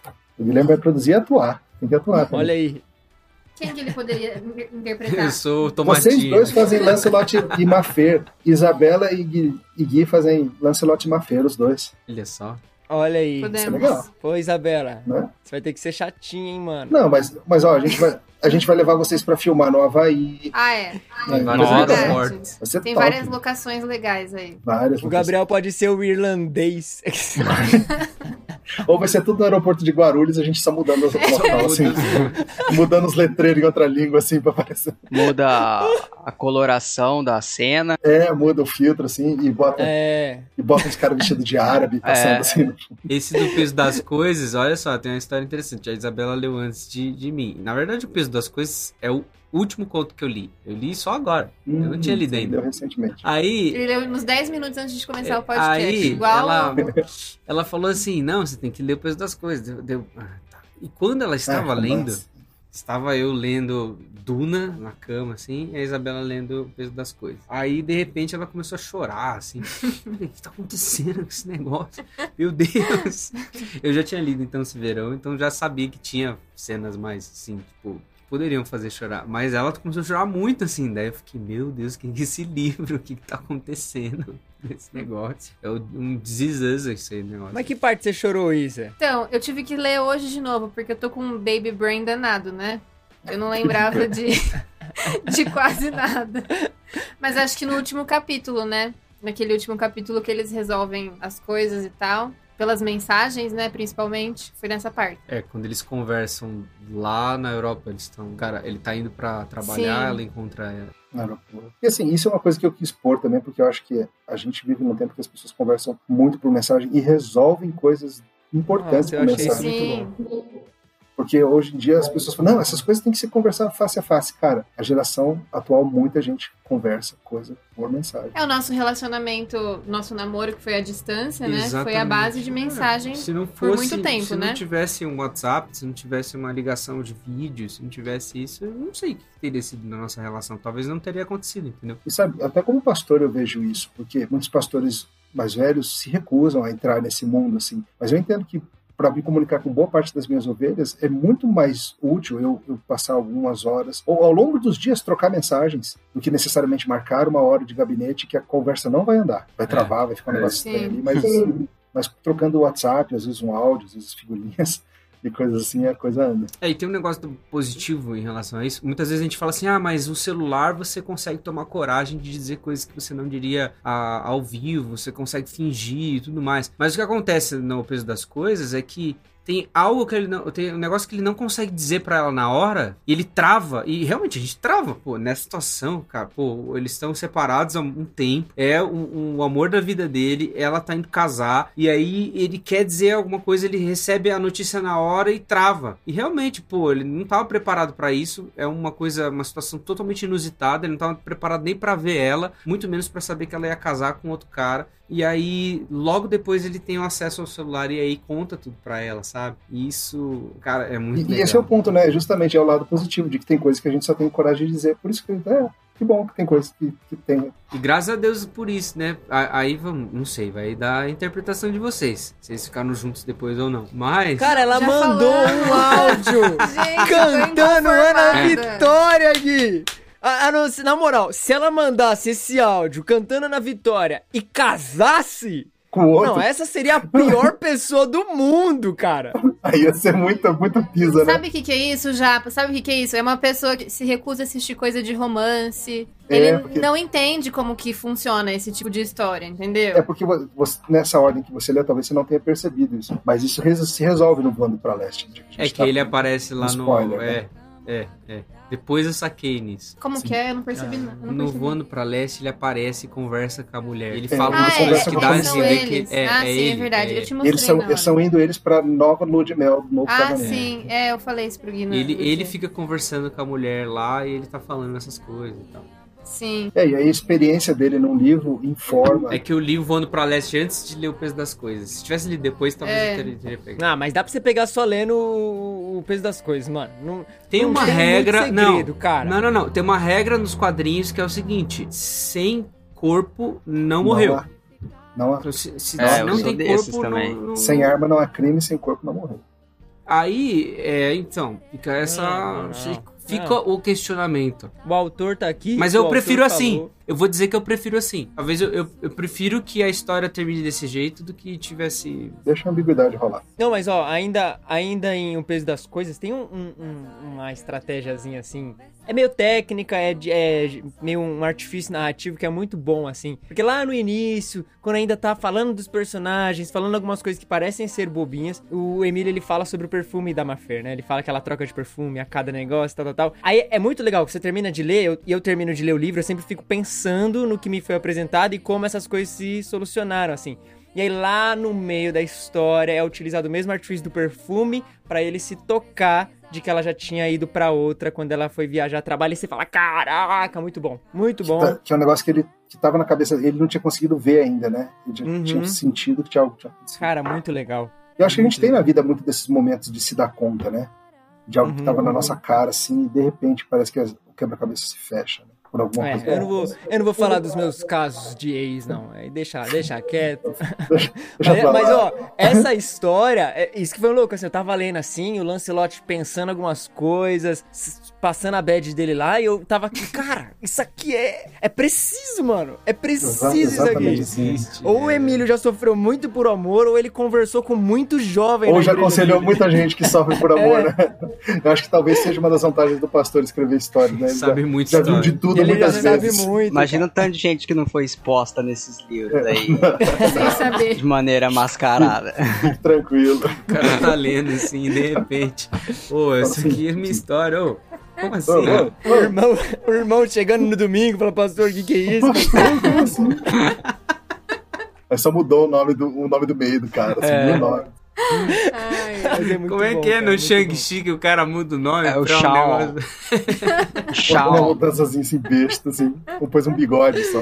Ai, mas é muito bom, é Ai, muito ai. bom. É muito legal você ler uma boa história de romance, é, é uma boa história de amor. E essa foi uma dessas boas histórias, assim. Eu tava, que a gente colocou depois, cara, realmente, assim, dá pra ter um curtinha, dá pra ter um, um negócio sobre, porque é gostosinho de ler, é muito gostoso de ler essa história. Eu, eu gostei muito, gostei muito. Obrigado. E essa vem de aeroportos mesmo, né? De, eu não viajo tanto quanto Yama, mas viajo bastante. Não, mas eu fiquei impressionado como você foi descrevendo todas as siglas dos aeroportos, cara. É fantástico. E eu estive em todos esses aeroportos da história. Nossa, é fantástico. Aeroporto é uma coisa que dá muita curio- curiosidade, assim, ver as Tá. pessoas se movimentando, né? Pra onde tá indo, de onde tá vindo. E de vez em quando você vê uma pessoa meio chorosa no É. canto. É. Nossa, e, e os barracos de aeroporto são fenomenal, quer cara. embarcar com o coelhinho, né? Né? o barraco da semana, eu, cara, queria embarcar com o coelho. Eu tava pensando exatamente nisso. Porque treta de rodoviária é uma escala super pequena. Geralmente envolve um bêbado e alguém. O tiozinho do Agora- pastel. O tiozinho sempre tem o doidinho da rodoviária, né? Sempre. Mas agora, um aeroporto, cara, é só treta É outro nível de aeroporto. fenomenal mesmo. Verdade, mano, sempre tem um doidinho de rodoviária, né? Fica Sempre aí. tem que fala Outra- sozinho. Fica aí outro fato universal que se você escrever, todo mundo vai falar, pô, foi da minha cidade esse cara aí. É. Eu fazia um negócio que eu comecei a fazer quando eu tava na faculdade. Eu andava bastante de ônibus, ia até a, a faculdade de ônibus, parava numa mini rodoviária ali na, no bairro que ficava a faculdade. Lá, lá na Unicamp, em Campinas, tem tipo uma rodoviária de Barão Geraldo, que é onde a, a Unicamp fica, né? E aí é, eu descia lá, pegava mais um ônibus e tal. Então era bastante tempo de ônibus. Eu comecei a desenvolver uma coisa, uma mania que eu tenho até hoje. E lá no- nos aeroportos, quando a gente tá andando com o solo e tudo mais, eu faço a mesma coisa. Que é ficar observando as pessoas e ficar imaginando como que é a vida deles. Eu ficava, nossa, mas essa pessoa tá rápida, então quer dizer que ela deve estar atrasada. Ah, mas essa pessoa tá brigando, então quer dizer que brigou por causa disso. A pessoa tem a marido. Observando assim, vendo, ó, esse casal aí é. já tá no fim. E Sabe? tipo, exatamente É. isso. E aí você fica curioso, porque você começa a observar, assim, principalmente, presta atenção, próxima vez que vocês estiverem ou no aeroporto, ou numa rodoviária, ou algum lugar com Metrô, muita metrô gente. de São Paulo. Met- Ou, Metrô. ou você tá ouvindo uma conversa e aí chamam pro embarque e você perde o final, né? Exato. E presta atenção nas famílias. Presta atenção na- é, quando tiver galera, assim, sabe? Tipo, aqu- aquelas famílias que tem três, quatro filhos e começa a andar em bando e de repente tá ali. Cara, parece sempre família busca pé. É sempre assim, as famílias grandes roubam a atenção de todo o resto. Não, olhando, aí fica- entra no ônibus, abre aqueles cheetos de requeijão lá, as crianças, e fala, pelo amor de Deus, ela não fez isso. Nossa, eu fico maluco. Mas aeroporto é um negócio da hora. Qual que você gostou mais, Gui? Fala aí do seu favorito, cara. Cara, o meu favorito é o lá onde o coração faz a curva. Eu, a gente tá- tava conversando antes, né? O da Isabela. Quase que a gente brigou, na verdade, porque eu falei assim, Olha aí. porque eu falei que ele ia preferir o peso das coisas, né, depois que ele lesse. Aí ele falou assim, é, não, mas não, eu gostei mais do Lá Onde o Coração Faz a Curva, porque é sobre relacionamento de pai com filho. Aí eu falei, nossa, mas... E o de marido e mulher? Não, cara. É mais importante isso, é? Curtir um casamento que acabou e tal. É porque na cabeça dele ele não entendeu que deu tudo certo no final. Não, eu, eu senti total esse relacionamento de pai e filha, assim. Foi a mesma sensação que eu tive assistindo Questão de Tempo. Foi a mesma, assim, Tipo relação isso, do Tim com exatamente. O pai dele. Eu chorei igual, mesmo sentimento, mesmo sentimento. Eu adorei também, cara. É, um, um spoiler dessa.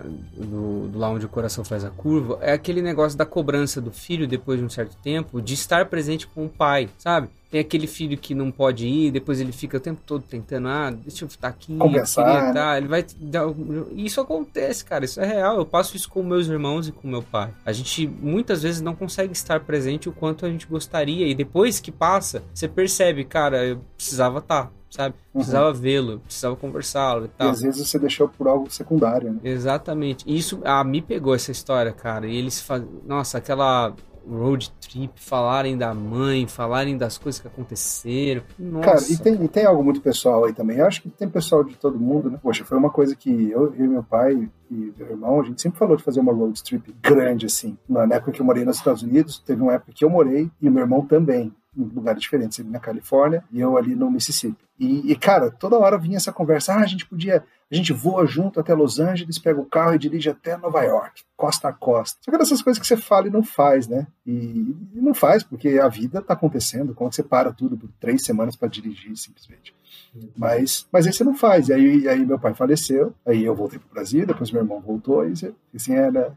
Não fez, né? Caramba. Não fez e não vai fazer. E é isso. Acho que muita gente Nossa. mandou mensagem pro pai depois de, de terminar de ler Espero que sim. É, eu fiz, eu fiz isso. Nossa, eu preciso ler então. E os mal entendidos, né? Porque tem uma coisa lá na história que, claro, é simplesmente o filho assumiu que a decisão do pai foi por uma razão e não foi.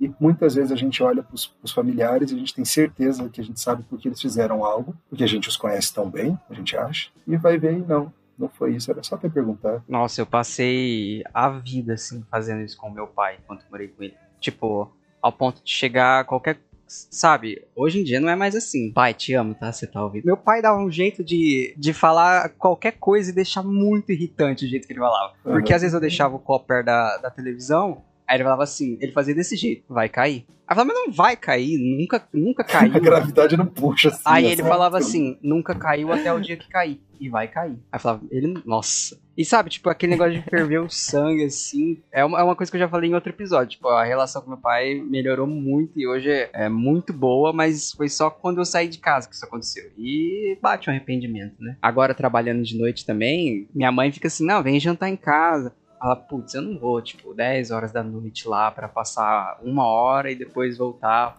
pra minha casa. E é, é exatamente isso, tipo, passa um momento, você fala, nossa, É. Não, e, é, e é uma porta que vai se fechar. Vai ter, uma, vai ter um momento na sua vida que não vai ter mais essa possibilidade de você ir lá para ficar uma hora. É, É uma é coisa, bem... acontece Não, um foi, negócio foi. meio parecido com isso, só que entre amigos no vulcão por a lava, né? Tem uma parte que eles ficam, ah, vamos combinar de se Uhum. ver, vamos, vamos lá, vamos fazer isso, vamos na Copa. E, tipo, eles não vão. E a gente faz isso o tempo todo, cara. Você fala assim, ah, não, vamos aí, vamos marcar um churrasco, vamos jogar um jogo, vamos é, se ver tal dia. E Aquelas férias juntas das duas famílias. Vamos juntar as famílias numa viagem. Vamos, vamos, vamos, vamos. E ano que vem, ano que vem, ano que vem. Eu acho que esses livros, os dois livros especificamente, o, o Coração Faz a Curva e o Vulcão por a Lava, eles puxam essa atenção pra gente, né? Cara, ó, aproveita enquanto é tempo, para você ligar para as pessoas que você gosta, para você fazer e planejar de fato é, essa ser presente na vida das pessoas e tal, porque uma hora as coisas não vão permitir. E, e aí vem a teologia da coisa, né? Percebe como isso é muito Salomão Eclesiastes? Isso, tempo para tudo, debaixo do sol, viva cada fase, não fique querendo estar em outra fase, viva na que o Senhor te faz passar. E, e assim, por isso que eu digo que a teologia, até dos meus livros de teologia, informou todas as histórias de alguma maneira, né? Tem, tem muito desse, desse modo de viver cristão, essa tentativa de viver com sabedoria debaixo do sol, nessas muitas muitas coisas. Não, e tem até aquele seu próprio texto, Emílio, que você, você me mandou até no, no Twitter, é, sobre as últimas vezes, né? Sobre as últimas coisas, assim. Uhum. De que, pô, quando foi a última, vez, vez que eu né? brinquei, é, quando foi a última vez que eu brinquei com os meus amigos lá na, na calçada de casa, ou, enfim, quando será a última vez que meu nome será mencionado nessa terra, e, cara, você vai de um ponto a outro, assim, mas é, é muito isso, de que talvez as coisas que a gente esteja fazendo agora sejam realmente a última, ou sejam a última possibilidade de se fazer agora. Uhum. E aí, sabe? Cara, me pegou muito. A, a do pai, assim, essa questão de relacionamento com o pai. É, Duna, quando a gente falou de Duna, eu também falei muito disso. E tem a frase de Duna, quando eu terminei de ler o livro, eu, eu não, agora eu não lembro exatamente a última frase do livro, mas me remeteu a uma frase que eu sempre falo de Duna, que é assim: não existe epifania maior na vida de um homem quando ele descobre que o seu pai é feito de carne e osso. Uhum. E eu terminei, assim, esse livro com isso na cabeça, assim, porque ele, quando ele descobre que o pai dele recita é, Fernando Pessoa, ele fala, pô, será que eu gosto de Fernando Pessoa porque ele gosta? Isso, e será que isso. o que eu gosto é por causa dele? E o que eu desgosto também é por causa dele? Ele percebe muita presença do pai dele É. nele e se vê... Cara, isso sim me pegou de um jeito que quando chega no, no clímax, que eles estão sentados ali no, debaixo da, Do da, da árvore. Isso, e o pai abre o coração pra ele ali, e o pai se mostra... Nossa, eu, eu quebrei, cara, ali eu quebrei. Eu já tava chorando já e, e me pegou muito, pegou muito, cara. Que bom. Eu que sou bom. chorão, mas esse pegou bastante. É uma coisa que me pegava sempre, assim, era o que minha mãe falava. Ah, você fala do teu pai, mas você é igualzinho ele. É, Aí você ficava algo assim, que minha mãe gente, fala de mim também. no quê? Igual, gente. No... É isso, vai aqui em tudo, né? É em tudo. Até, até fisicamente vai ficando parecido cada vez mais. Nossa, eu tive, eu tive recentemente no, no velório do meu avô, lá em Santo André, e, e reencontrei vários tios e primos, assim, e vários falaram assim, cara, você tá igualzinho seu pai e tal. E eu, tipo, eu não acho tanto, mas todo mundo que conheceu É. meu pai com 40 e A gente se acha anos muito diz. diferente, né? É. A gente não isso falou é- do, do Enquanto Houver Batalhas, que eu acho que vale a pena mencionar pelo aspecto da, da comparação bíblica, né? Sim, sim. que, que algumas pessoas leem e falam assim, isso me parece algo que eu já li antes, né? E alguns identificam ali Davi, Saul, Golias e tal, mas nem todo mundo pega a, quem é a Dona Z, né? E eu lembro que essa história surgiu quando eu estava pregando 1 Samuel, 1 e 2 Samuel, a gente fez dispositivo inteirinho, foi muito legal, muito gostoso e desafiador também. E eu lembro de ler sobre Zeruia, e o tempo todo a Bíblia fala dos três filhos de Zeruia, né? Joabe, Azael e Abisai. Eu falava, cara, como deve ser ser a mãe de três dos guerreiros de Davi, entregar os filhos assim para lutarem ao lado desse desse rei sem trono. Assim, cara, eu queria contar essa história aí. Aí de tanto ter ido pregar na Paraíba, eu falei, vou fazer na Paraíba. É, vai ser a história de sertão. É muito bom. Aí eu arregi- Não, arregimentei quatro paraibanos do coração e pedi para eles me ajudarem no linguajar e, na- e nos cardápios. Foi uma diversão. Que legal. Não, e o próprio gênero literário é muito bom, né, desse, desse texto aí. Você faz meio que uma transcrição, meio reportagem É. jornalística ali. Cara, é muito, muito bacana. Muito bacana mesmo. E a referência bíblica ali fica de... É um, um easter egg que acalenta o coração, né, de quem percebe depois. Muita gente diz É que vai muito bom. pegando assim à medida que vai avançando. Assim, é, é, é, eu acho que eu já vi isso aí. É, É, o pessoal da sua igreja tem que ter pego, é possível, né, cara? Os É. caras ouviram a pregação. Fala, pô, vira a exposição e não entenderam, mano? Aí, Aí dá, faz né? uma comparação nada a ver com o que o Emílio imaginou, né? O cara vai lá e fala assim, não, mas isso aqui parece muito tal coisa. Parece, mas não é. Não, não, não é isso. Pô, eu queria voltar no, no Frank em si, tinha falado um negócio. Eu acho que o, o, o lance do Ben David lá, Shlomo, assim Aham. fala o nome dele? É Shilomo Ben David, né? O- Salomão, filho de É Davi. tipo um É Salomão. bem, bem óbvio, né? E ele é esse cara que quer colocar. Aí tem um negócio que ele fala, até anotei aqui, é que ele fala o seguinte, que recriar a vida leva à morte. Um negócio Uhum. ali que, que ele tá querendo falar sobre essa cidade que ainda vai ser inaugurada, toda essa questão da esperança, ele querer até, ah, tem- acho que poderia chamar a cidade de Sião e tal, lembra muito da cidade que será ainda, né? Sim.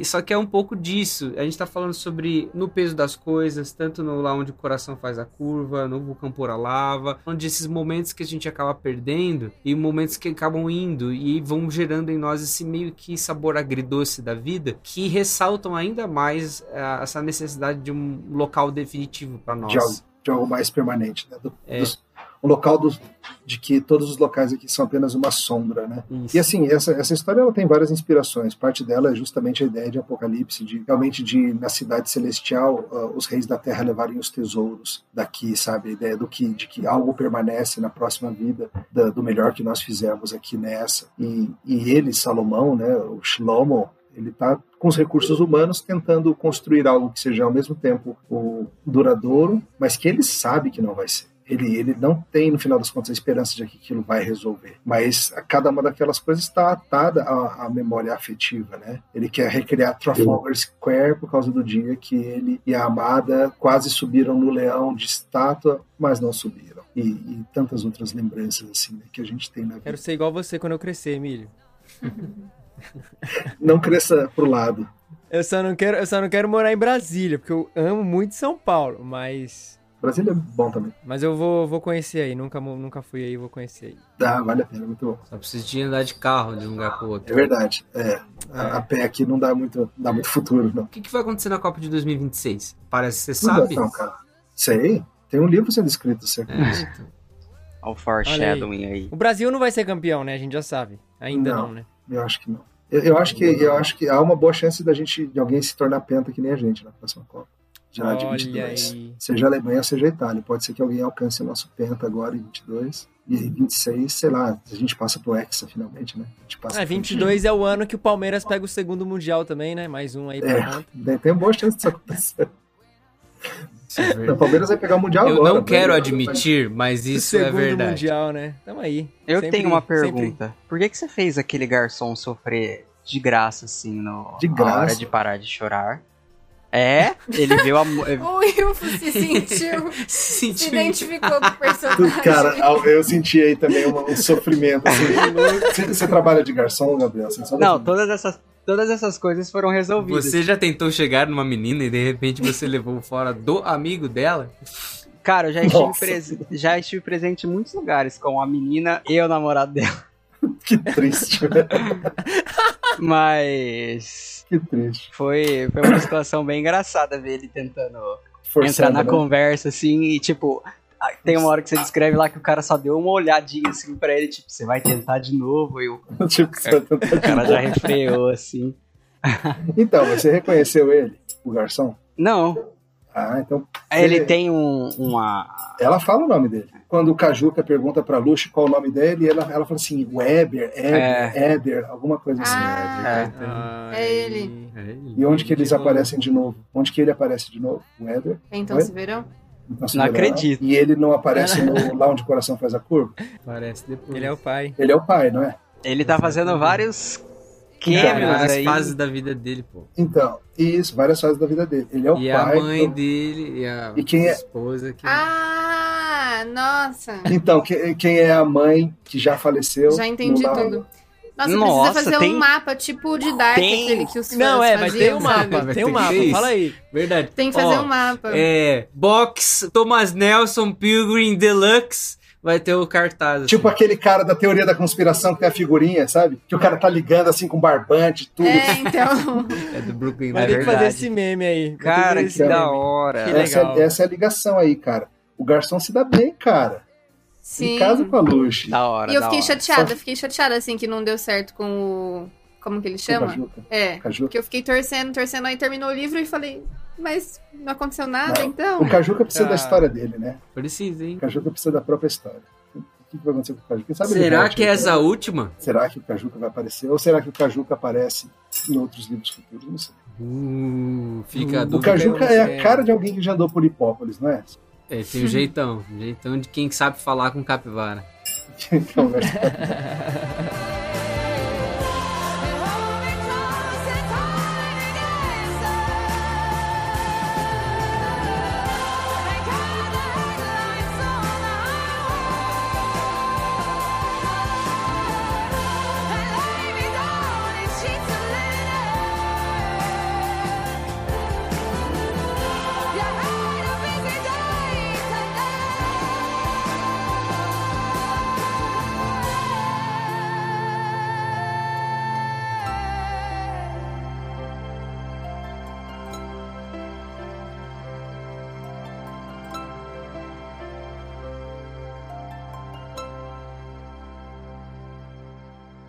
É isso, chegamos ao fim de mais um episódio do Contemporama. Você pode se inscrever pelo Spotify e ou assinar na Apple Podcast, deixando lá o seu review, porque isso nos ajuda muito. Você pode fazer um comentário lá no nosso site, contemporama.com.br, e mandar um e-mail para contato@contemporama.com não se esqueça de que você pode comprar o box do um ano de histórias na pré-venda. O link para isso está aqui na descrição. E, se você também preferir, comprar as histórias avulsas lá em e-book na Amazon, também tem link para cada uma delas aqui na descrição. O Contemporâneo é um podcast semanal e por isso nós nos vemos na semana que vem. Um até breve.